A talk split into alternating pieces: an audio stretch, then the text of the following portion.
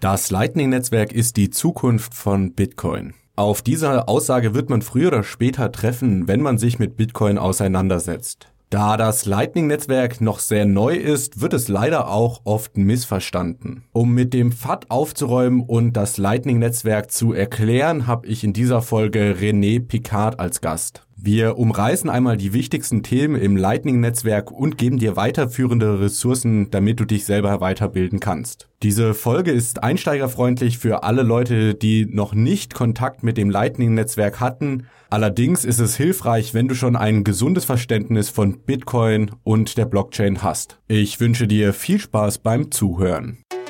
Der BTC Echo Podcast. Alles zu Bitcoin, Blockchain und Kryptowährungen.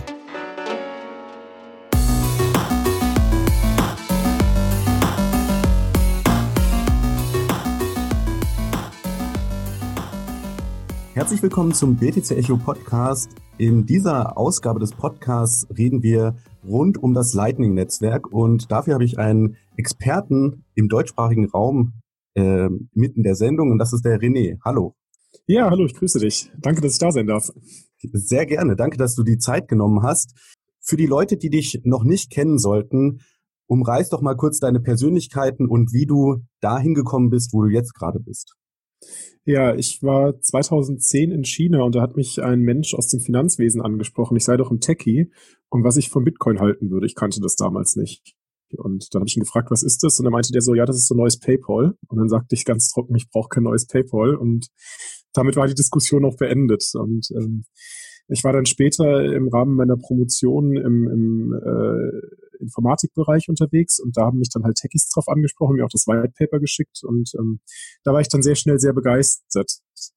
Und ich habe mich inhaltlich viel mit äh, Skalierung von Webarchitekturen beschäftigt. Also ich arbeite eigentlich als Data Scientist, wo man solche Sachen ja macht. Und ähm, muss zu meiner Schande gestehen, ich habe das damals nicht gesehen, dass Bitcoin nicht skalieren würde. Ist mir einfach nicht aufgefallen, so, ne? War ja eine neue Technologie, ja. Ich habe halt auf die anderen Sachen so fokussiert.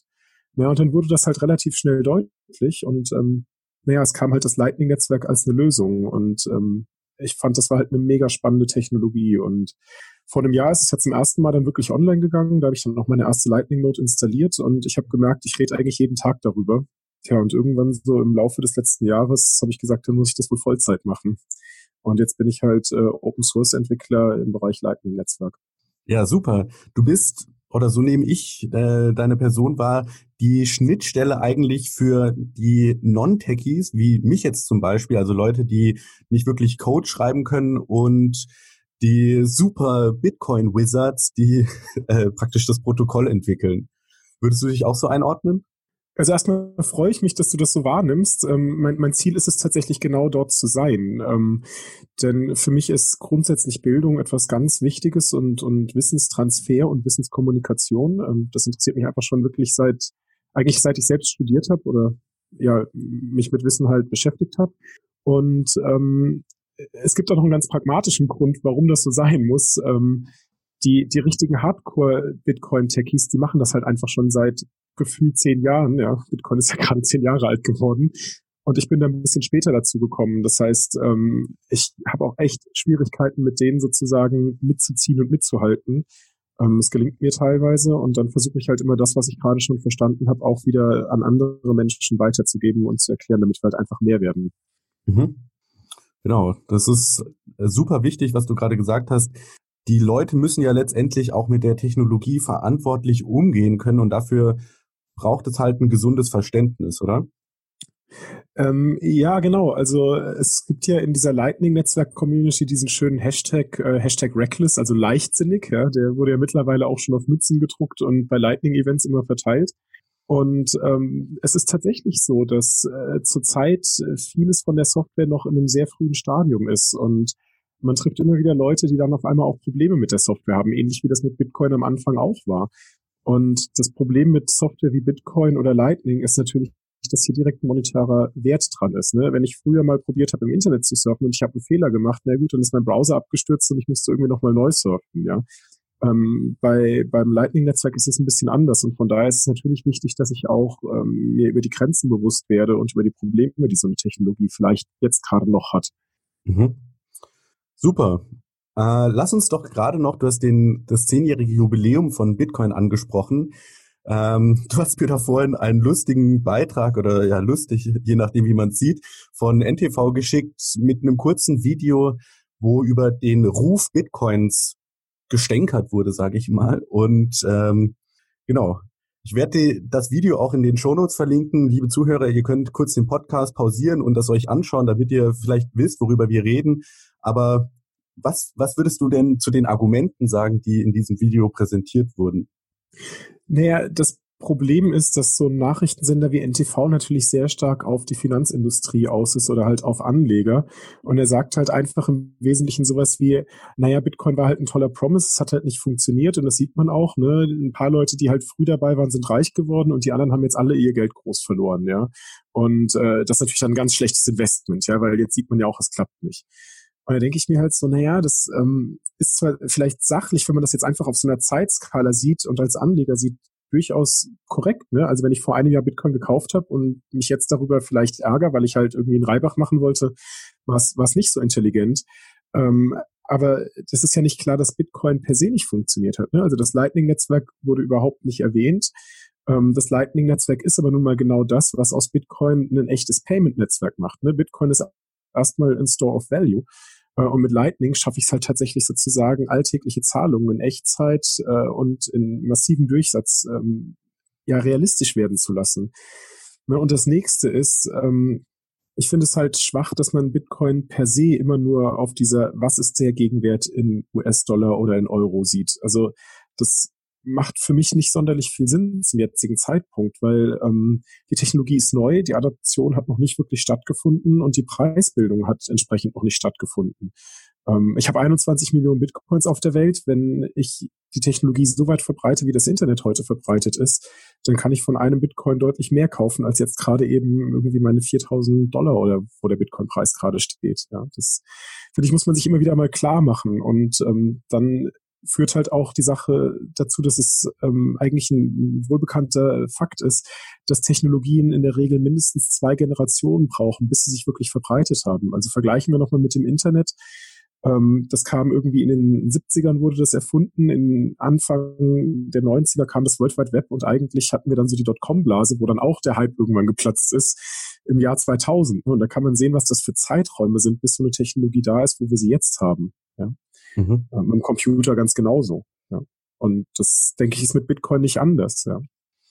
Das heißt, ähm, ein bisschen zu früh gelacht, wenn man jetzt sagt, ah, Bitcoin ist geplatzt und tot, sondern da sollte man vielleicht eher noch ein bisschen Geduld haben, damit die Technologie sich weiterentwickeln kann, oder?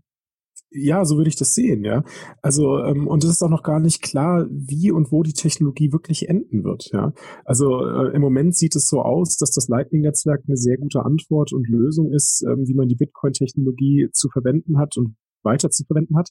Ähm, aber in den nächsten zehn Jahren kann natürlich noch ganz viel passieren. Ja, vielleicht kommt noch jemand ganz anderes um die Ecke und bringt die Innovation her, die wir alle nicht gesehen haben, genauso wie Bitcoin ja ein sehr innovativer äh, Schritt war ähm, und verändert das Ganze dann nochmal und macht es dann richtig, richtig nützlich. Ich würde sagen, es ist jetzt eigentlich schon sehr nützlich, ähm, bis auf die Tatsache, dass der Nutzen natürlich auch mit der Größe des Netzwerkes kommt und der Anzahl an, an Nutzerinnen und Nutzern. Aber ähm, ja, also das, das müssen wir halt sehen. Also ich würde da äh, ein bisschen mehr ähm, Geduld reinbringen und warten wollen, ja. Mhm. Gut, du hast gerade schon das Lightning-Netzwerk äh, angesprochen und ähm, ich hatte gestern so einen Moment, wo ich wirklich fasziniert war. Und zwar war ich im Room 77 zum zehnjährigen Bitcoin-Jubiläum und habe dann zum ersten Mal wirklich gesehen praktisch, wie das funktionieren könnte. Und zwar gibt es da eine Plattform, Link werde ich auch in die Show Notes posten, die heißt yalls.org. Und ja, das ist eine Blogging-Plattform, wo Leute Artikel schreiben können und Geld für diese Artikel verlangen können. Und zwar Geld in Form von Lightning oder Bitcoin auf Lightning Netzwerk. Und man hat dann als Leser die ersten paar Zeilen von einem Artikel eingeblendet, kann praktisch ein Gefühl für den Artikel bekommen und entscheiden, ob man da weiterlesen möchte. Und wenn man weiterlesen möchte, dann kann man einen winzigen Betrag bezahlen. Ich glaube, das war weniger als ein Cent, was da in der Demo ähm, bezahlt wurde. Aber es ging relativ einfach, einfach auf bezahlt gedrückt, klar. Dann war im Hintergrund schon die Infrastruktur bereit mit Lightning Node und so weiter. Aber das Payment, also war super schnell auto, äh, autorisiert und instantan eigentlich war der Artikel aufgeklappt und ich konnte den zu Ende lesen. Und ja, das, da habe ich zum ersten Mal so das gespürt, was man die ganze Zeit über Lightning erzählt, dass das halt so super schnell ist und super wenig kostet und super geringe Beträge auch plötzlich überwiesen werden können. Und das hat mich wirklich sehr fasziniert. Ähm, ja, wie würdest du die Motivation für Lightning beschreiben? Ich habe jetzt gerade schon so ein paar Sachen angesprochen. Ähm, was kann Lightning, was Bitcoin nicht kann? Okay, also ich muss gerade noch einen Schritt zurückgehen. Es ist echt schade, dass das hier im Podcast ist, weil ich sitze hier gerade die ganze Zeit und grinse mir ein. Ja, ich finde es äh, extrem schön, wie du das so beschrieben hast und auch dieses Erlebnis hattest. Ähm, und ich glaube, du hast es schon ganz treffend formuliert letztlich. Ne? Also was, was Lightning tatsächlich kann, ist, dass du instantan Mikropayments machen kannst. Ja, und äh, ich glaube, viele Leute hatten am Anfang die Erwartung an Bitcoin, dass das auch so gehen könnte. Ne? Als Bitcoin begonnen hat ähm, und Bitcoins noch nicht viel wert waren, ähm, war auch auf der Blockchain noch nicht viel los und da konnte ich ganz schnell mal ein paar Cent Wert an Bitcoin hin und her schicken. Und ich musste ja nie groß darauf warten, dass jetzt äh, eine Transaktion wirklich gemeint wurde, weil ne, alle zehn Minuten kam schon ein Block und da war die Transaktion auch immer drin, weil wir hatten ja halt nie zu viele, ja. Und das klappt halt mit dieser Blockchain-Technologie nicht, die ja leider an so vielen Stellen auch in diesem NTV-Interview immer so gehypt wird, als das bleibt übrig. Ne? Mhm. Und mit, mit Lightning ist es halt so, ähm, dass wir einen Mechanismus gefunden haben, wie wir Bitcoin-Transaktionen zwischen Menschen hin und her schicken mit Kryptographie, mit der Hilfe, dass wir Sachen geheim halten voreinander. Also es ist ein Protokoll über Bitcoin, aber in Wirklichkeit sind es nur Bitcoin-Transaktionen, die ich zu jedem Zeitpunkt, wenn es mal einen Streit oder eine Uneinigkeit gibt, auf die Blockchain schreiben kann. So, und jetzt in der Regel kann ich davon ausgehen, wenn sich alle an das Protokoll halten, gibt's halt solche Streitigkeiten und Ungereimtheiten nicht. Naja, und dann klappt halt die ganze Kommunikation genauso schnell, wie sie halt im World Wide Web klappt oder im Internet. Und damit kann ich tatsächlich ähm, einen Cent oder einen Bruchteil von einem Cent oder halt eben in, in Bitcoin ausgedrückt ein paar Satoshis innerhalb von einer Sekunde nach Australien schicken, wenn ich fröhlich bin. Und dann mache ich das einfach. Ja, und das ist ziemlich impressive, meiner Meinung nach. Also, ähm, und ich hatte so Momente wie du auch, ne? Ähm, und ich habe die sogar nochmal von der anderen Seite erlebt als Developer. Also nachdem ich dann meine eigene Lightning Note am Laufen hatte, habe ich halt gesehen, dass ich als Developer auch Applications auf diese Lightning Note schreiben kann. Und eine der ersten Applications, die ich geschrieben habe, war eine kleine Voting-Webseite. So ähnlich wie diese Yols-Webseite. Ich habe gesagt, ich möchte gerne Videos online stellen im Bereich ähm, Lightning, die halt Sachen erklären können. Habe eine Liste von etwa 30 Videos gemacht und die Benutzerinnen und Benutzer konnten auf der Webseite jetzt aussuchen, welche Videos sie haben wollen. Und wenn sie dann abgestimmt haben, mussten sie pro Vote irgendwie 250 Satoshi bezahlen. Und ich war total beeindruckt, dass das quasi überhaupt kein Programmieraufwand für mich war. Also ich habe früher schon mal probiert, ähm, für einen Webservice äh, einen Zahlungsanbieter einzubinden. Da muss man sich erstmal authentifizieren, da muss man irgendwie seinen Perso hinschicken, dann zahlt man riesig hohe Gebühren, dass man überhaupt da irgendwie genommen wird. Und dann darf man einmal im Monat sein Geld irgendwie ausgezahlt bekommen, nochmal gegen eine Extragebühr. Ähm, wohingegen bei Lightning konnten die Leute auf meine Webseite gehen, konnten abstimmen und das ganze Ding hat insgesamt 24 Stunden gedauert. Also von dem Moment, dass ich gesagt habe, ich möchte das Ding bauen, plus das Video zu produzieren, plus das Teil online stellen, plus dass die ersten Menschen auf die Webseite gegangen sind und äh, abgestimmt haben und ich dann tatsächlich die Cents von mir bekommen habe. Also ähm, Jack Mellers, der ja das Zap Wallet äh, macht, der hat ein Video aufgenommen, ähm, wie, wie er von seinem Telefon in den USA aus das gemacht hat. Und von 30 Sekunden konnte der sozusagen die Votes bei mir bezahlen. Und ich war, also ich habe das bekommen und ich war total beeindruckt. Ich war irgendwie so, krass, das ist doch jetzt nicht passiert. Ja, also ich, ich konnte das selbst nicht glauben. Und das war, glaube ich, auch für mich so einer der ähm, Momente, in denen ich dann wirklich gesagt habe, also die Technologie wird sich durchsetzen. Das mhm. sehe ich nicht, also die ist zu nützlich einfach, ja. Mhm. Genau, also so einen Moment hatte ich eben gestern auch, dass man wirklich verblüfft war, wie einfach sowas geht. Ähm, ich habe vorhin auch noch so einen Tweet gelesen, auch von einem Bitcoin-Typen, der mal wieder eine normale Banktransaktion gemacht hat und nach drei Tagen ist das Geld immer noch nicht da. Ne? Und da genau. fällt halt so dieser diese Kluft schon auf. Ich meine, im Vergleich zu internationalen Überweisungen ist Bitcoin auf dem auf der Base Layer ja schon eine enorme Verbesserung, aber Lightning ist dann praktisch nochmal so der der nächste Schritt. Genau, also der, der, der Unterschied bei Lightning ist, dass man halt ähm, wirklich sozusagen echtes Geld hat. Also das, das heißt, ähm, es verhält sich wie ähm, Geldscheine und Geldmünzen. Ich kenne halt nur in digitaler Form. Ne? Also zuerst sind sie bei mir in der Tasche und wenn sie dann eben online übertragen sind, sind sie bei der Empfängerin oder dem Empfänger in der Tasche. Ne? Und ähm, das klappt dann sogar noch mit Mikrobeträgen. Also ich kann wirklich Cents überweisen und, und das gelingt und es gelingt halt sofort. Und das sind natürlich enorme Vorteile, ähm, die, die dabei mitkommen. Ja. Mhm. Und was ich auch sehr wichtig finde, was du vielleicht auch nochmal beleuchten kannst, ist, man bezahlt jetzt nicht mit einem Altcoin, sondern man bezahlt tatsächlich mit Bitcoin und das Lightning-Netzwerk erbt ja auch die Sicherheit der Bitcoin-Blockchain, oder? Genau, äh, das ist ganz wichtig zu verstehen. Ähm, das Lightning-Netzwerk selbst ist in seiner Reihenform Bitcoin. Ähm, es ist nichts anderes als eine intelligente Art und Weise, das Bitcoin-Protokoll zu verwenden. Und in einer, ich sag mal, sehr reglementierten Art und Weise, damit es halt alle auf die gleiche Art und Weise machen und es dadurch halt stabil wird.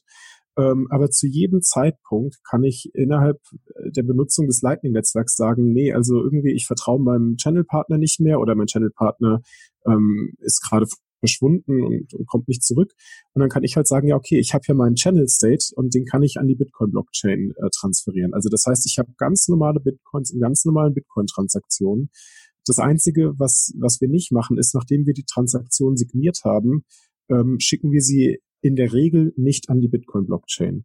Ja, in der Regel behalten wir die für uns äh, geheim, beziehungsweise teilen manchmal dann Geheimnisse davon mit unserem Channel-Partner. Ähm, und das Problem, was wir lösen mussten, um das hinzukriegen, ist, wie kriegen wir eine Transaktion, die wir schon mal gemacht haben, wenn wir die Doubles benden, die alte invalidiert. Also wie machen wir die ungültig, ne? Weil ein digitales Gut kann ich ja beliebig oft kopieren. Mhm. Ähm, das kriegen wir aber hin. Ja? Und damit ist es sozusagen äh, ja, halt nichts anderes als Bitcoin. Das, das meinte ich auch ganz am Anfang, als ich sagte, so eine Technologie, die entwickelt sich über Jahre weiter. Ne? Also wir haben Bitcoin, es ist jetzt zehn Jahre alt und ja, wir haben fast zehn Jahre gebraucht, um zu verwenden, dass wir Bitcoin auf diese Art und Weise verwenden können. Ja, dass, dass Bitcoin das möglich macht. Das sage ich ja noch immer wieder Kritikern, die mir erzählen, so eine Blockchain ist so langsam. Sage ich, ja, das stimmt, die Blockchain ist langsam. Aber mit Hilfe der Blockchain kann ich halt oben drüber Sachen bauen, die äh, dann doch sehr schnell sind. Ja, ich muss es nur richtig machen. Ja, mhm. und äh, ja, sowas dauert halt, um das rauszufinden. Ja, die Analogie, die ich in der Regel immer bringe, ist, ähm, wenn du dir das World Wide Web anguckst. Ne? Also das äh, technisch gesehen ist das Protokoll, was dem World Wide Web zugrunde liegt, ja das HTTP-Protokoll, das Hypertext Transfer Protokoll. Und ähm, das ist äh, technisch gesehen ein Request-Response-Protokoll. Also das soll heißen, du gehst in deinen Browser, du tippst eine URL ein, ja, das ist ein Request und dann bekommst du die Antwort, nämlich die Webseite.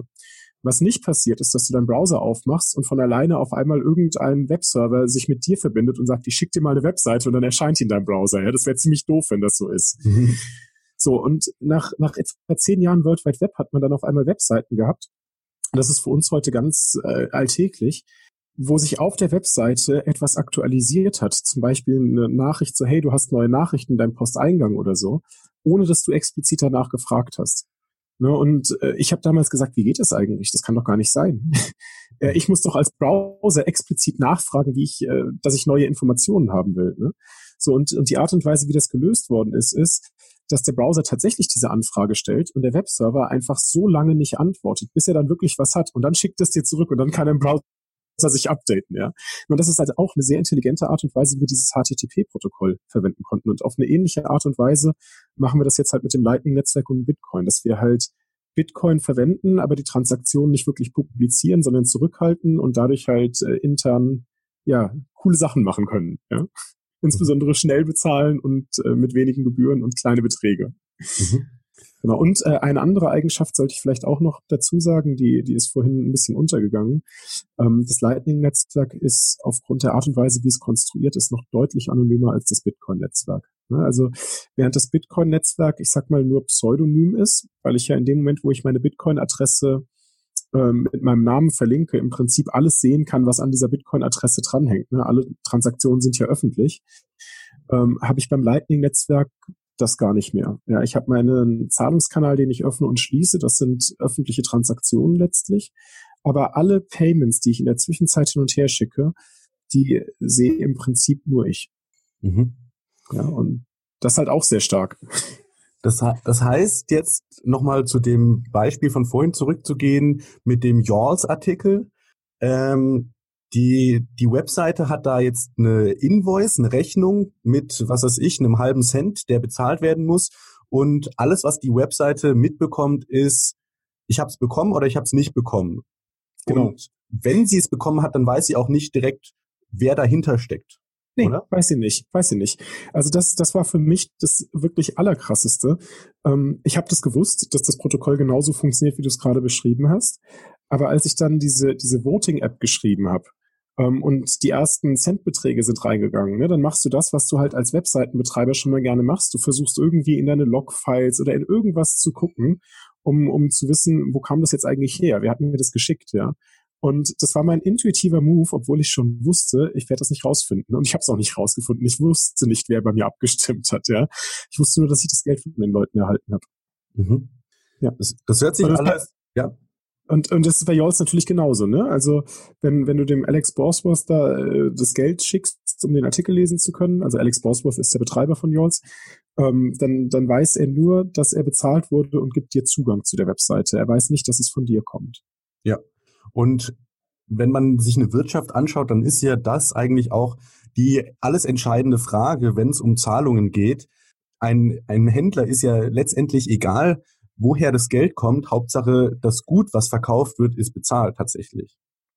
Ähm, ja, das stimmt. Bei der Wirtschaft und einem Händler mag das so sein. Die Frage ist, wie der Staat das so sieht. Mhm. Also ich, würde behaupten, dass tatsächlich dieses extrem hohe Maß an Anonymität sogar eher, wie soll ich sagen, fast schon eine Gefahr für Lightning ist. Ne? Ähm, dass, dass es da massive Schritte von staatlicher Seite geben könnte, die sagen, also Moment mal, das kann so nicht gehen. Ähm, ich meine, alleine Bitcoin hat damals sowas wie die Silk Road hervorproduziert. Für diejenigen, die sich nicht mehr erinnern, das war halt so ein ähm, Handelsplatz, wo man vor allen Dingen Drogen bekommen konnte im Internet und die dann mit Bitcoin bezahlt hat. Ähm, Sowas ist natürlich mit Lightning noch mal einfacher möglich. Insbesondere kann man mit Lightning natürlich auch Geld waschen und so. Ähm, die Frage ist allerdings immer, ähm, nur weil eine Technologie sowas ermöglicht, heißt es nicht, dass ich Technologie sofort verbieten muss. Insbesondere kann ich sie auch nicht verbieten. Ne? Mit einem gewöhnlichen Küchenmesser kann ich auch einen Menschen umbringen, ähm, aber deswegen verbiete ich Küchenmesser halt nicht, weil mhm. ne, also ich, ich, sie sind ja nützlich. Ich brauche sie ja, um irgendwie in der Küche mir mein Essen zubereiten zu können.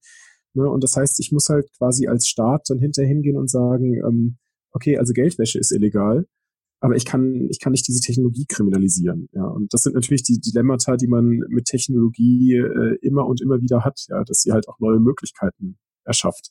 Ja. Äh, da fällt mir auch noch eine kurze Sequenz aus dem NTV-Video ein. Da wird ja dann gesagt, dass eben mit Bitcoin auch illegale Sachen gekauft werden können. Und mein erster Gedanke bei, als diese Szene kam, war, ja, das ist doch mit, mit Bargeld und mit Fiat-Währungen genauso. Also bevor es Bitcoin gab, da wurden, wurde das Koks halt für Euro gekauft oder für Dollar und es findet ja trotzdem irgendwie einen Abnehmer. Also und ich würde, ich würde behaupten, es wird heute immer noch deutlich mehr äh, Drogen und kriminelle Sachen mit äh, Fiat-Geld bezahlt, ja. Okay, äh, kommen wir nochmal zurück zu der Technologie von Lightning. Das hat sich jetzt alles super faszinierend angehört. Gibt es denn auch irgendwelche Nachteile, die das Lightning-Netzwerk mit sich bringt?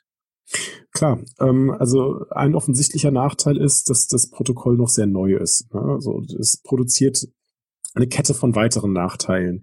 Ähm, das eine ist, Benutzerinnen und Benutzer sind noch nicht sonderlich erfahren damit, wie sie damit umgehen. Das heißt, es ist leicht, auch mal einen Fehler zu machen ähm, dann kann es passieren, dass in den Implementierungen des Protokolls, also in der Software selbst, noch Bugs drin sind. Ne? Also selbst bei Bitcoin gab es ja vor äh, drei, vier Monaten oder wann das war, diesen Inflationsbug, wo potenziell äh, mehr als 21 Millionen Bitcoin hätten generiert werden können. Ja, und der hat eine ganze Zeit lang in, in der Bitcoin-Software geschlummert, so, ne? So, und so Dinge können natürlich in der Lightning-Software auch ähm, vorhanden sein. Ähm, das nächste Problem, was, was ein bisschen größer ist, ist, dass das Lightning-Protokoll permanent auf deine privaten Schlüssel zugreifen muss, um Transaktionen weiterleiten zu können, um damit interagieren zu können. Also ich kann, wenn ich das Lightning-Netzwerk verwenden will, ähm, nicht sowas wie ein Cold Storage machen, wo ich meine Bitcoins einfach irgendwo anders aufbewahre in Sicherheit, sondern ich habe sie permanent auf einem elektronischen Gerät liegen. Also zumindestens die, die ich in dem Moment verwenden möchte. Und ähm, das hat natürlich nochmal einen ganzen Rattenschwanz an Security-Problemen hinter sich. Ne? Also die wenigsten Benutzerinnen und Benutzer verstehen, ähm, wie leicht es ist, seinen Computer unsicher zu machen. Ne? Also ich muss im Prinzip nur eine Software von irgendjemandem runterladen, von der ich denke, ich brauche die gerade. Und in Wirklichkeit ist die Software halt so, dass sie meinen Computer nach irgendwie Bitcoins durchsucht. Ja, schade, ja. ja und das sind natürlich ein paar Issues, die da so dran sind. Ja. Mhm. Interessant. Äh, Gerade noch zu dem letzten Punkt, könnte man das irgendwie mit einer Hardware-Wallet oder so umgehen, dass man halt die Private Keys auf einem gesonderten Gerät lagert oder müssen die auf, auf dem Computer selbst liegen? Nee, müssen sie nicht. Also ähm, es gibt tatsächlich äh, Menschen, auch in Deutschland jemanden, den, den Stefan Snigirev, der schon an der Hardware-Wallet für Lightning arbeitet. Es ist sehr erstaunlich, wie viel Fortschritt äh, er da auch schon gemacht hat in den letzten Monaten. Ähm, also ich war jetzt gerade auf dem 35C3, dem, dem Chaos Communications Congress, und da habe ich ihn getroffen und ähm, also er hat eine, eine Handy-App gehabt, mit der er quasi seine Payments gemacht hat. Dann hat er seine Lightning-Note irgendwo im Internet gehabt und zwischendrin irgendwo eine Hardware-Wallet stehen gehabt, die halt die Keys gehalten hat. Ne? Also drei verschiedene Devices. Ähm, und natürlich ist die Idee, bei so einer Hardware-Wallet hinzugehen, zu sagen, also die kann halt nichts anderes und das kann sie halt gut. Ne? Ähm, aber Computersicherheit ist halt ganz grundsätzlich immer ein sehr subtiles Ding. Also ich habe in meinem Leben noch keine Hardware-Wallet verwendet und ich werde auch keine verwenden, ja. Weil da weiß ich halt nicht, was das Ding macht, ja. Ja, da gab es ja beim 35C3 auch einen Vortrag zu Hardware-Wallets. Äh, genau. Genau. Okay, ja, was sind denn so die, die Texte oder Videos, die du dir angeschaut hast, die bei dir den Schalter im Kopf umgelegt haben, wo es Klick gemacht hat und du auf einmal so die Erleuchtung erhalten hast, wow, Lightning ist die Zukunft von Bitcoin.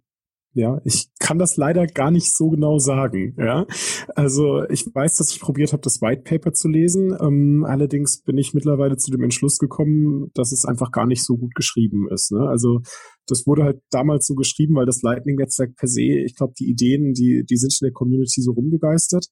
Und irgendwann haben sich halt mal zwei Leute hingesetzt und das mal irgendwie ausformuliert. Ähm, und es ist halt nicht unbedingt der leicht verständlichste Text. Der ist inhaltlich korrekt, aber er ist halt nicht so, so optimal. Ähm, und dann habe ich halt grundsätzlich einfach viel in Foren und Webseiten so gelesen und, und viel mitgeschnitten. Und als ich dann wirklich gesagt habe, also ich will es jetzt mal richtig verstehen, habe ich halt ähm, die Bowls gelesen. Ne? Also die Bowls sind das Lightning RFC. Ähm, Bolt steht für ähm, Basics of Lightning Technology. Und das ist wirklich technisch down die Protokollspezifikation. Ähm, und zusätzlich habe ich natürlich im Quellcode der Implementierung nachgelesen. Ähm, und das ist halt auch ein Problem, weil also diese Dokumente, die sind jetzt nicht sonderlich zugänglich für jemanden, der sich gerade mal eben schnell so informieren will. Ähm, eine Konsequenz daraus war, dass ich den deutschen Wikipedia-Artikel für das Lightning-Netzwerk geschrieben habe. Ähm, den müsste ich dringend mal überarbeiten mit dem, was ich so im letzten Jahr alles noch dazugelernt habe. Aber ähm, ich glaube, der ist trotzdem noch ein ganz guter Einstiegspunkt, gerade auch für das deutschsprachige Publikum. Und ähm, ich weiß, dass es, glaube ich, auf The Coins Korrespondent ähm, eine relativ gute Übersicht gibt von Materialien und auch Medienartikeln im, im Bereich Lightning-Netzwerk. Die meisten sind auf Englisch, fairerweise. Ja, mhm. genau. Ja, und ähm, du hast mir schon vor dem Podcast erzählt, diese Mangel an Ressourcen hat dich zu einem äh, Vorhaben ermutigt. Erzähl doch den Zuhörern darüber mal.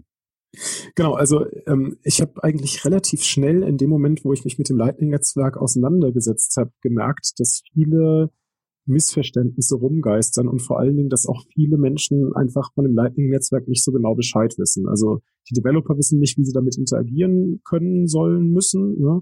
Und die Zahlungsindustrie, die hat so viele Kryptowährung, Blockchain-Projekte, dass die eigentlich auch gar nicht so mitkriegt, dass das gerade am passieren ist. Ja? Und da habe ich eigentlich schon vor einem halben Jahr gesagt, also ähm, Bildung wäre hier echt was Wichtiges. Deswegen hatte ich auch angefangen, meinen mein YouTube-Kanal zu machen, wo ich immer auf verschiedenen Schwierigkeitsleveln versuche, über das Lightning-Netzwerk ähm, Sachen zu erklären. Und da habe ich viel positives Feedback bekommen von Leuten, die gesagt haben, Mensch, René, du kannst gut erklären. Naja, und dann habe ich mich halt gefragt, was will ich in diesem Jahr eigentlich machen? Also ich habe halt irgendwie mehrere Angebote für Consulting von Firmen oder Startups, aber mir macht halt Bildung auch wirklich Spaß und ich habe auch das Gefühl, es ist das, was gerade echt am, am wichtigsten ist und ähm, deswegen möchte ich halt gerne sozusagen das erste Buch über das Lightning-Netzwerk schreiben, ähm, was es dann mal hoffentlich geben wird. Und die Idee ist, also um Buch zu schreiben für zwei ähm, Arten von Leserinnen und Lesern. Das eine sollen die Menschen sein, die halt ich sag mal einfach ähm, wahrscheinlich so wie die Zuhörer von dem Podcast hier an der Technologie interessiert sind, an Bitcoin im Allgemeinen interessiert sind und damit halt auch am Lightning-Netzwerk und mal ein bisschen besser verstehen wollen, wie das so klappt. Und die andere Zielgruppe, ähm, für die dann sozusagen der Rest des Buchs geschrieben ist, sind dann wirklich einfach Entwicklerinnen und Entwickler, ähm, die halt lernen wollen, wie sie das für ihre Produkte oder für ihre Webseiten oder in ihrer Software integrieren können. Genau. Und ja, die Idee ist auch, ähm, dass ich gestern eine Crowdfunding-Kampagne gestartet habe, ähm, bei der ich versuche, dieses Buchprojekt mit der Community gemeinsam zu starten. Also das Buch wird Open Source auf GitHub geschrieben und wird definitiv unter einer offenen Lizenz sein. Die steht auch schon in dem Git Repository drin. Und äh, ich habe jetzt den symbolischen Betrag von 21,21212121 Bitcoin äh, als Crowdfunding-Ziel äh, gesetzt. Ähm, ich meine, es ist nicht nur ein symbolischer Betrag. Wenn man das mit dem aktuellen Bitcoin-Kurs gegenrechnet, dann ist es, glaube ich, nicht mal ein Jahresgehalt von dem, was ich jetzt als Data Scientist oder auch als Lightning Developer verdienen würde. Also ich finanziere das schon noch ein Stück selbst, weil ich brauche mindestens ein Jahr, um dieses Buch zu schreiben. Ähm, aber ich denke, es ist auch sinnvoll, wenn halt eine Community sagt, hey, ähm, wir, wir, tragen dazu bei. Ne? Und, mhm. ja, schauen wir mal, ob das gelingt. Ja, bin ich schon sehr gespannt. Das heißt, du, du machst ein Crowdfunding und der Zuhörer, der jetzt denkt, wow, so ein Buch würde ich auch super gern lesen, der kann dich unterstützen. Den Link dazu findet ihr in den Show Notes. Ähm, akzeptierst du Bitcoin? Also ja, oder? Du akzeptierst Bitcoin für die für das Crowdfunding. Du machst es nicht in Euro.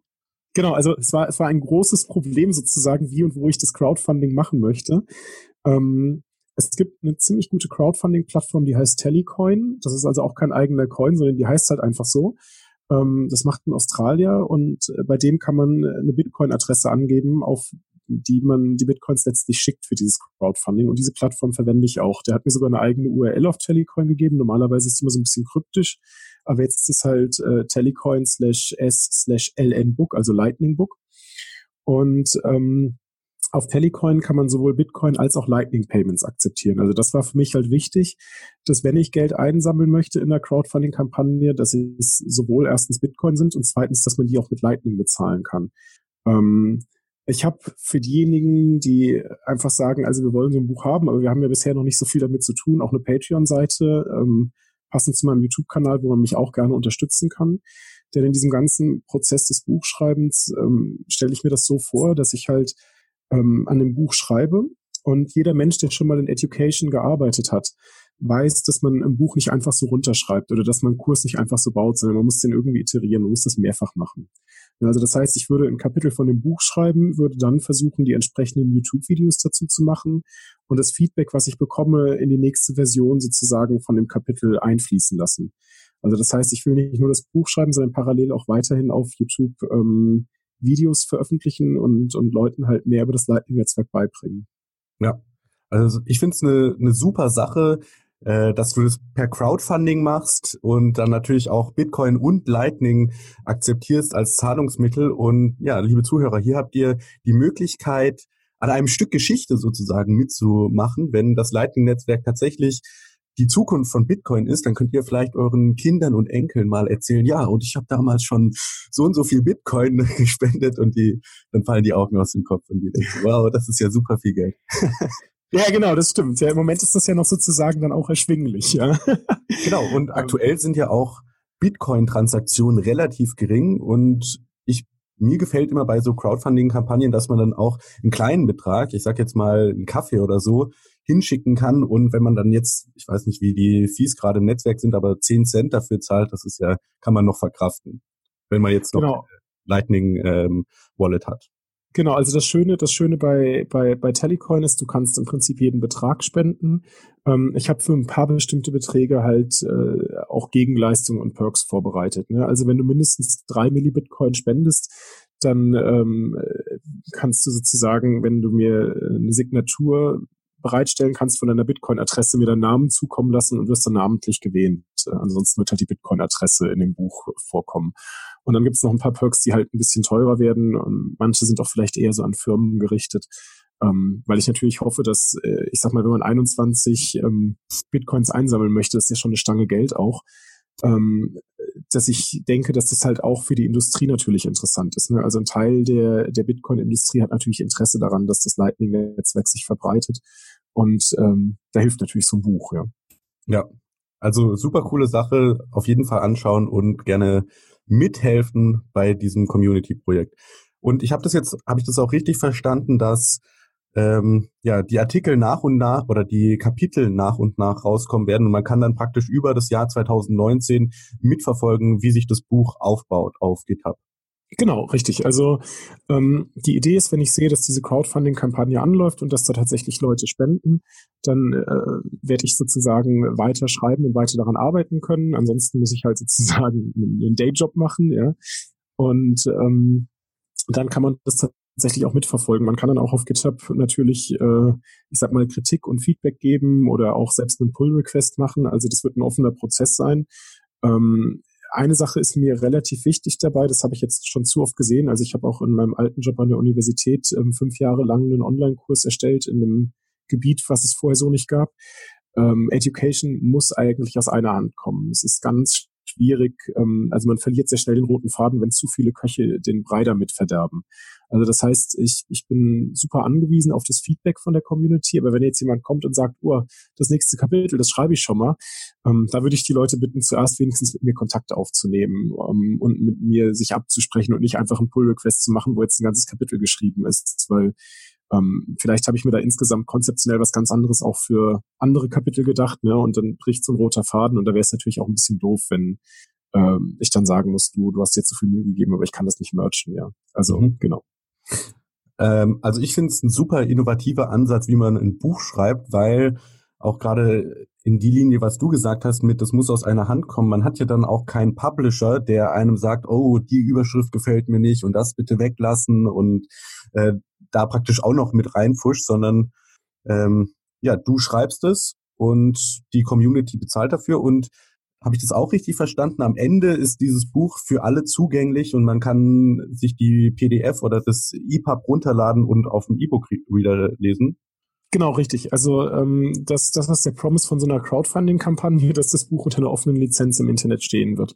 Ähm, sonst, sonst macht das keinen Sinn. Ja, also ich kann ja nicht hingehen, von Leuten Geld einsammeln, sagen, äh, bitte finanzieren wir mal hier gerade den Spaß und dann das Ding irgendwie äh, den Leuten vorenthalten. Ja, ähm, ich würde natürlich trotzdem versuchen, ab einem gewissen Zeitpunkt mit einem Publisher zusammenzuarbeiten, dass das Buch halt auch in der Printversion ähm, rauskommt. Also man kann natürlich heutzutage auch Print on Demand machen und das Ganze selbst handeln.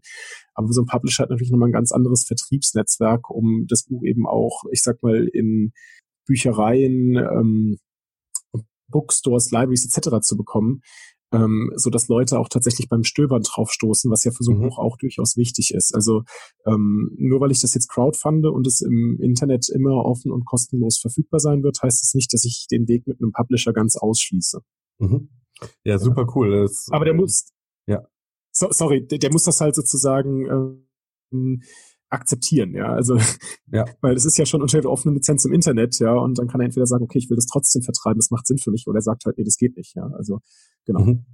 Also ich, in die in dieselbe Linie fällt ja auch irgendwie der Bitcoin-Standard von Saifedean Amus. Und ich finde es da immer cool, wenn man halt Bilder sieht, wo das dann auf Französisch oder Portugiesisch oder so übersetzt in einem Buchladen drin steht, wirklich als äh, Hardcopy-Book und vielleicht für Sammler hat es dann auch einen, nochmal einen besonderen Wert, wenn man so eine gebundene Ausgabe im Regal stehen hat. Genau, das stimmt. Wobei ich den Sammlern äh, empfehlen würde, an der Crowdfunding-Kampagne teilzunehmen, weil dann kriegt man natürlich signierte Varianten oder welche mit einer eigenen Widmung und äh, also wenn man, wenn man dann richtig Geld äh, in die Hand nimmt, kann man auch irgendwie ein Foto von sich in dem Buch haben. Ja, also es gibt dann hinten für acht Leute maximal die Möglichkeit zu sagen, ähm, hier, wir haben das mitfinanziert. Ja. Okay, cool, super Sache. ähm, dann lass uns noch ein bisschen über den aktuellen Stand vom Lightning-Netzwerk reden. So wie Klar. ich das verstehe, ist die größte Hürde eigentlich momentan die Lightning Node, wenn man am Lightning-Netzwerk teilnehmen will, oder? Ähm, ja, im Prinzip ist das so. Ja, also du brauchst eine Lightning Node und diese Lightning Node, die sollte auch besser wenigstens alle 24 Stunden mal online sein. Ja, eigentlich häufiger, ja. Ähm, denn das Problem ist, das Protokoll ist halt so geschrieben, das hatte ich ja vorhin schon anklingen lassen, dass Transaktionen ähm, invalidiert werden können müssen. So und ähm, die Art und Weise, wie das funktioniert, ist halt über sogenannte Time Logs. Und ähm, was jetzt also bedeutet, wenn jemand einen alten Channel State veröffentlicht, um sich zum Beispiel zu bereichern, ja, dann habe ich halt nur die Zeit, die der Timelock ist, und der ist auf 24 Stunden gesetzt standardmäßig, ähm, um da einzuschreiten und zu intervenieren. Ich muss das auch nicht selbst machen, das macht meine Software schon für mich, das ist implementiert, aber die Software muss halt eben da sein und Zugang zu dem Netzwerk haben. So, und das ist halt, äh, ich sag mal, tatsächlich ein bisschen nutzerunfreundlich.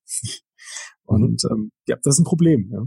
Ähm, ich glaube, es gibt Lösungen für das Problem. Ähm, ich glaube nicht, dass die Lösungen jetzt schon alle da sind. Ich glaube auch, dass wir eine Zeit brauchen, um wirklich richtig, richtig gute Lösungen zu finden.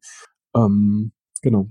Okay, da kommen wir vielleicht am Ende nochmal drauf, wenn es um die ersten Schritte im Lightning-Netzwerk geht.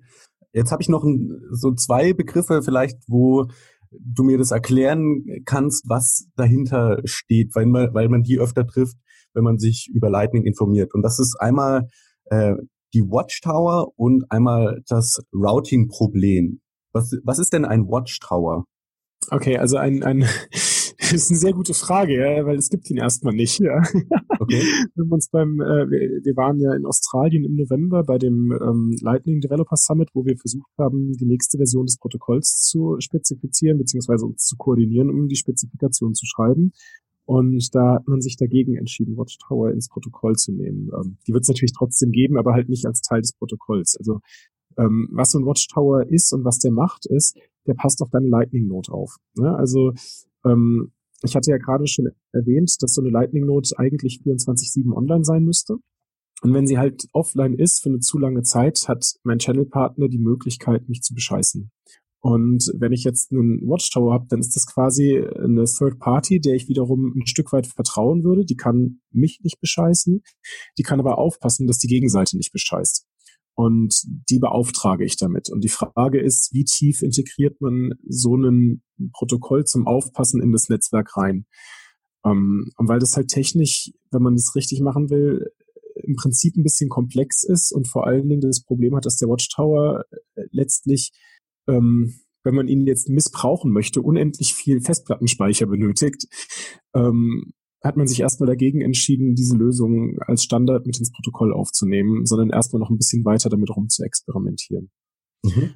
Ähm, wenn du aber zum Beispiel schaust, also es gibt ja das Electrum Wallet, ähm, und die sind ja kurz davor, eine Lightning-Integration fertig zu haben in Electrum. Ich weiß nicht, ob ihr das schon auf dem Schirm habe, die, die haben da erst einmal wirklich so drüber geredet, ja, und haben ja auch gerade mit dieser Phishing Attack andere Probleme. Ja.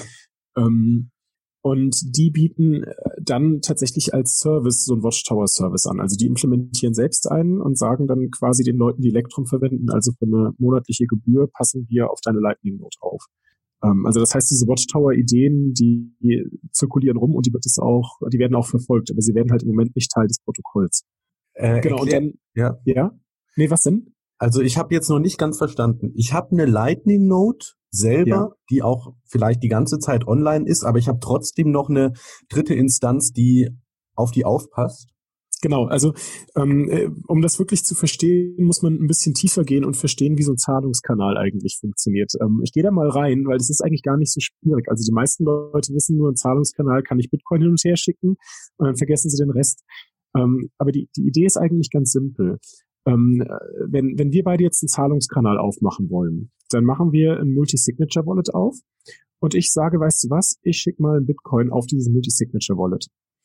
Und das Multi-Signature-Wallet geht so, dass man zwei Signaturen braucht, eine von dir und eine von mir, um den Bitcoin wieder ausgeben zu können. Mhm. Und dann sage ich, bevor ich diese Transaktion wirklich an die Blockchain schicke und publishe, also ans Bitcoin-Netzwerk, möchte ich gerne, dass wir die Transaktion ausgeben und wieder den Bitcoin zu mir zurückschicken.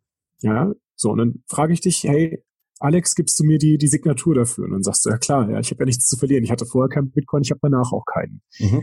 So, und in dem Moment, wo ich dann sozusagen für diesen, für diesen Spend von dem Bitcoin, das nennen wir eine Commitment Transaction. Wenn ich, wenn ich da deine Signatur habe, dann veröffentliche ich die Funding Transaction, dann habe ich den Zahlungskanal aufgemacht. So. Und jetzt habe ich hier diese Commitment Transaction, die kann ich mir vorstellen wie ein Balance Sheet. Ja, also eine Bilanz. Mhm. Die sagt jetzt im Moment ist ein Bitcoin bei mir und null bei dir, weil so haben wir die ja gebaut. So, jetzt möchte ich dir irgendwas verkaufen, ähm, äh, beziehungsweise ich möchte was von dir kaufen, ja, du möchtest mir was verkaufen und äh, dann schicke ich dir einen halben Bitcoin rüber. Wie machen wir das? Wir machen einen Double Spend von dieser initialen Transaktion. Ja, und in diesem Double Spend ist es so, dass jetzt ein halber Bitcoin zu dir geht, ein halber Bitcoin zu mir und wir signieren uns das gegenseitig. Mhm. Ja, und jetzt haben wir sozusagen in dem Zahlungskanal ein Update gemacht. Ja, das kriegen wir halt, wie gesagt, in Internetgeschwindigkeit hin. So, einziges Problem, wie kannst du sicher sein, dass ich nicht hingehe und heimlich meinen alten State, also den, die Transaktion, wo noch der eine Bitcoin bei mir ist, an die Blockchain schicke, die, das Bitcoin-Netzwerk das meint, und dann habe ich das gut von dir bekommen und äh, du hast kein Geld gesehen. Ja. ja. So, und dieses Problem müssen wir irgendwie lösen. Da kommen die Timelocks rein. So.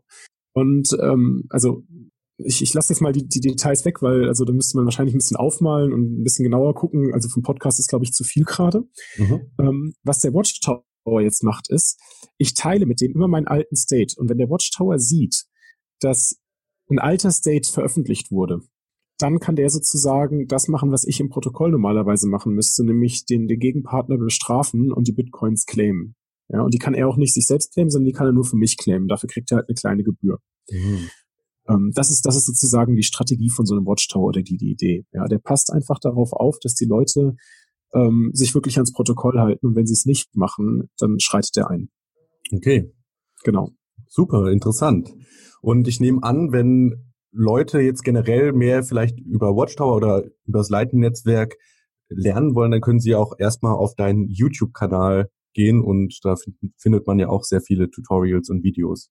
Genau, das geht, ja. Leider noch viel zu wenig. Also ich glaube, ich habe eine Liste von 100 Themen, über die ich gerne reden möchte.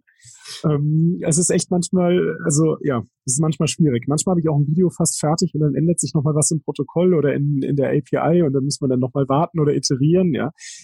Ähm, aber das ist auch das Schöne mit dem, mit dem, mit dem Buchprojekt, ähm, dass das halt weitergeführt wird. Du hattest aber gerade noch eine andere Frage gestellt, ähm, genau. nach Watchtowern und? Äh, das Routing-Problem. Genau, das Routing-Problem, ja. Ähm, ich bin mir nicht ganz sicher, was du mit dem Routing-Problem meinst. Ne? Also das Routing im Lightning-Netzwerk ähm, ist per se erstmal gelöst. Ne? Also wenn ich den Zahlungskanal ähm, so und ein bisschen komplexer konstruiere, als wie ich es gerade erklärt habe, dann kann ich zwischen zwei Personen Geld hin und her schicken, ohne dass ich der anderen Person vertrauen muss. So, und jetzt kann ich mir natürlich intuitiv vorstellen, wenn ich äh, an eine dritte Person Geld schicken will und du hast mit dieser dritten Person einen Zahlungskanal offen, dann könnte ich dir ja Geld schicken und dich bitten, das weiterzuleiten. Das ist ein mhm. offensichtliches Problem. Ich müsste dir vertrauen, dass du es auch wirklich weiterleitest. Ja. So, und ähm, was wir mit den sogenannten Hash-Timelock-Contracts gelöst haben, ist, dass das auch funktioniert, ohne dass ich dir vertrauen muss. Das ist ziemlich beeindruckend, dass man das so hinkriegt. Ja. Mhm. Ähm, ziemlich simple kryptografische Grundprinzipien, die dabei zugrunde liegen, aber das klappt. So, das Problem, was du aber ansprichst, ist, glaube ich, nicht dieses Problem, sondern das Problem, was du, glaube ich, ansprichst, ist die Frage, finde ich denn wirklich auch eine Route zu jemandem? Genau.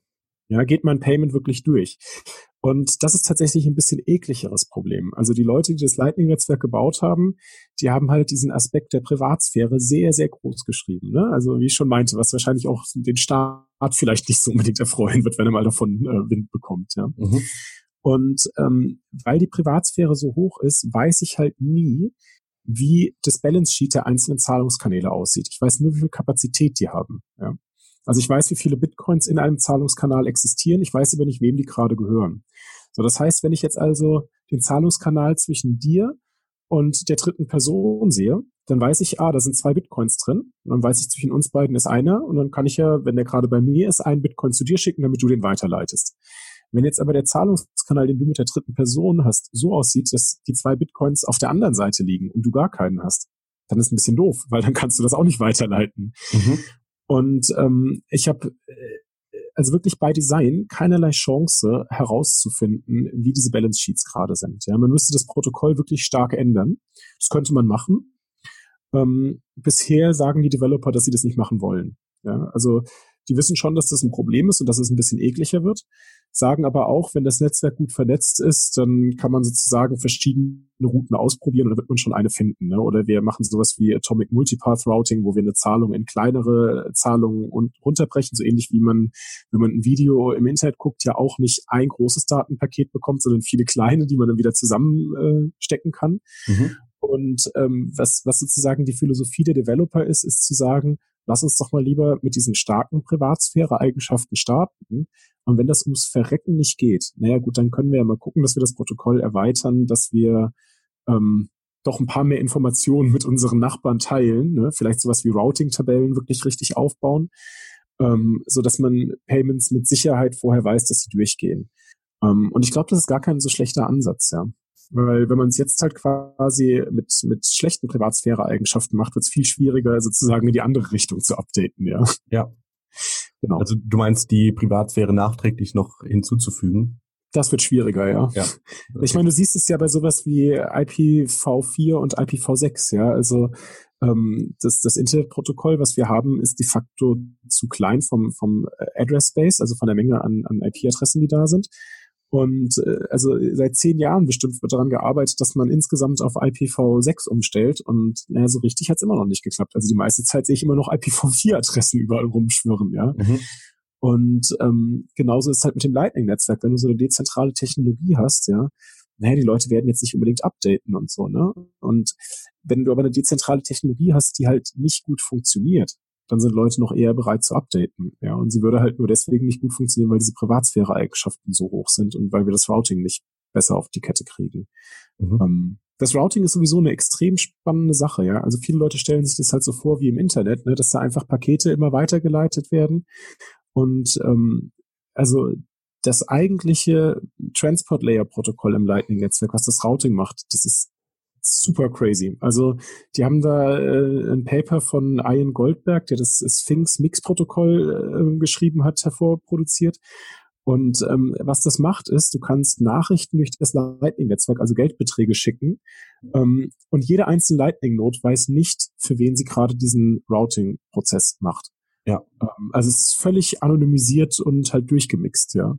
Ähm, super krass. Also, ja. Kann ich jedem nur empfehlen, dieses Paper zu lesen, ja. ist sehr technisch, aber ist super geil. Also auch der Vortrag von dem, von dem Herrn ist, ähm, vielleicht ist der Vortrag besser, das YouTube-Video von ihm, wo er das Paper präsentiert hat. Ich glaube, das ist leichter zugänglich. okay. Den Link findet ihr dazu auch in den Show Notes. Genau. Ähm, super. Dann lass uns doch zum Abschluss noch drüber reden, wenn der Zuhörer jetzt äh, fasziniert mit dem Lightning-Netzwerk ist, die beste Methode, über die Technologie zu lernen, habe ich auch mit Bitcoin die Erfahrung gemacht, ist immer selber anfassen, selber mal ausprobieren, selber diese Aha-Momente haben, wie ich gestern im Room 77. Wie fange ich am besten an, vielleicht so einfach wie möglich mal mit Lightning irgendwas auszuprobieren? Genau, gut, dass du das mit dem so einfach wie möglich noch gesagt hast, weil ich wollte gerade sagen, das hängt davon ab, wie schmerzbereit äh, du bist, ja. Ähm, ich glaube, die einfachste Variante ist, ähm, eine der tatsächlich jetzt schon existierenden Android- oder iOS-Wallets zu verwenden. Ähm, das Problem ist, dass manche von denen noch so Teil custodial sind, ähm, weil, weil die quasi die Lightning Node für dich hosten. Aber du hast dann zumindestens, wenn du dir darüber bewusst bist, dass wenn du jetzt irgendwie, ich sag mal, drei, vier Millibitcoin drauf machst, die kann man ja auch im Zweifel verschmerzen, wenn das schief geht, ähm, kannst du sehr schnell Geld senden und empfangen und wirst beeindruckt sein, wie gut das funktioniert. Ähm, du kannst, was auch noch relativ einfach ist, dir das Zap-Wallet runterladen ähm, von, von Jack Mellers. Ähm, die verwenden LND intern und dann gibt es für Google Chrome eine Browser-Extension, die heißt Lightning Joule. Ähm, die hat ein Kollege von mir gebaut die ähm, connectet sich mit dem Zap Wallet äh, beziehungsweise mit der LND Node und äh, dann kannst du sozusagen, zum Beispiel wenn du auf Satoshi's Place, das ist eine Seite, die ist so ähnlich wie Yols bist, kannst du direkt automatisch bezahlen. Also das ist dann so in den Browser integriert, dass du äh, bis zu einer gewissen Grenze nicht mehr was davon merkst. Also beim ersten Mal gehst du halt hin, wenn du auf der Seite bist und sagst, ich bin bereit, so viel Geld pro Monat hier auf der Seite auszugeben. Und dann musst du dich um gar nichts mehr kümmern. Also das ist äh, sehr frictionless. Ähm, diese Sachen klappen eigentlich ganz gut, ja. Ähm, ansonsten äh, kann man natürlich äh, jede der drei Standardimplementierungen verwenden, also ähm, Eclair von, von Async, ähm, C-Lightning von, von Blockstream oder halt LND von Lightning Labs. Ähm, da installiert man sich halt seine eigene Node. Ja. Ähm, da gibt's natürlich auch Tutorials für im Internet. Also mit dem Raspberry Blitz hat man die Möglichkeit, sich für, ich glaube, 130 Euro auf Amazon Hardware zu kaufen, das Git Repository zu klonen und eigentlich ist es dann äh, mit einem Installations- und Setup-System so, dass es eigentlich ein No-Brainer ist und von alleine geht. Ja. Mhm. Ähm, also das hängt ein bisschen davon ab, wie viel du rumnörden möchtest. Ja. Mhm. Ich denke auch gerade, also ich werde mir das auch früher oder später mal anschauen. Die Lernkurve dabei ist halt ähm, super krass, weil man sich vielleicht mal aus der Komfortzone rausbewegt und auch so ein bisschen mit Hardware dann ähm, rumspielt, wenn man sich so ein äh, Raspi äh, zusammensteckt. Genau. Ähm, also vielleicht, vielleicht kann ich das auch nochmal sozusagen in einen anderen Kontext stellen, ja. Ähm, ich finde, es ist immer ganz gut, mal zu vergleichen, wo wir stehen. Ähm, also ähm, Christian Decker, der hat ja seine Dissertation über Konstruktion von Zahlungskanälen geschrieben, also letztlich über das Lightning-Netzwerk an der ETH Zürich. Und das ist ja ein, ein, ein richtig Early Bitcoin-Adapter. Und der hat einen sehr schönen Blogartikel geschrieben im Jahr 2010, ähm, ganz am Ende, wo er, ich glaube, der Titel ist Bitcoin is finally getting some traction.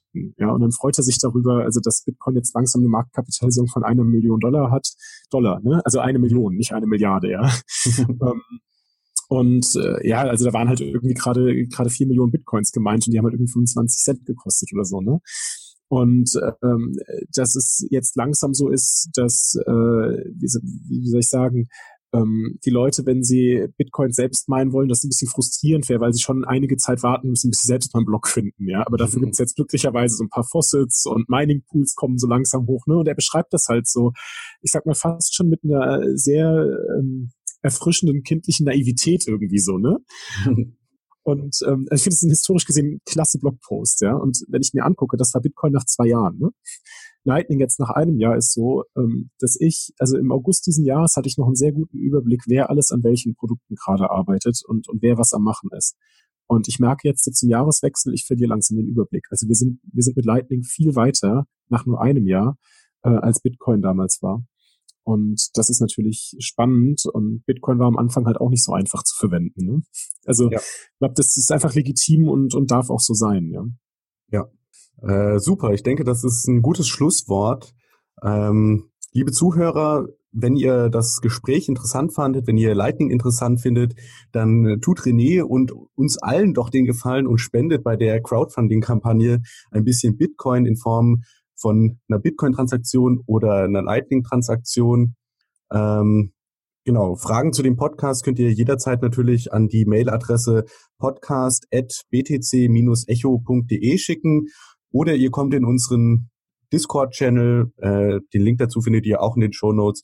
Und da gibt's auch einen Development-Channel, wo wir oft über Lightning reden. Es gibt auch mehrere Leute in der Community, die schon ihre ersten Schritte im Lightning-System machen. Und das, ich denke, das ist auch eine gute Hilfestellung, wenn ihr jetzt beim Setup nicht mehr weiterkommt, dann findet ihr da auf jeden Fall Ansprechpartner. Ähm, ja, René, da würde ich dir noch das, das Schlusswort übergeben. Okay, ähm, zwei Sachen dazu. Das eine ist, äh, ihr müsst doch nicht unbedingt spenden, ihr könnt auch einfach äh, über die Kampagne reden oder ähm, ich sag mal, euch damit auseinandersetzen und äh, vielleicht auch Überzeugungsarbeit leisten bei Leuten, die überlegen zu spenden. Ähm, und das andere ist, ich versuche auch auf ähm, Bitcoin.stack Exchange ähm, Fragen zum Thema Lightning-Netzwerk zu beantworten. Ne, also ich will euch überhaupt nicht davon abhalten, die in einem Discord-Channel oder so zu halten. Das ist richtig gut. Aber wenn ihr merkt, dass es immer wieder die gleichen Fragen sind, dann stellt sie doch mal in so einem öffentlichen Forum, wo auch Suchmaschinen drauf gucken können. Und ich versuche da eigentlich jeden Tag drauf zu gucken und die Fragen, die zum Thema Lightning-Netzwerk kommen, auch zu beantworten. Also überlegt mal, ob das auch eine, eine Lösung für euch sein könnte. Ja. Ähm, und ansonsten danke ich euch ganz herzlich für, für die Einladung und vielleicht schaue ich auch mal bei euch im Discord-Channel vorbei. Ja, also das mit dem Stack Exchange, danke, dass du mich darauf aufmerksam machst, werde ich auf jeden Fall auch als Nachricht anpinnen und ähm, die Leute darauf hinweisen. Liebe cool. Zuhörer, vielen Dank fürs ähm, ja für die Zeit, für die Aufmerksamkeit und ja, danke René. Danke dir. Ciao. Tschüss.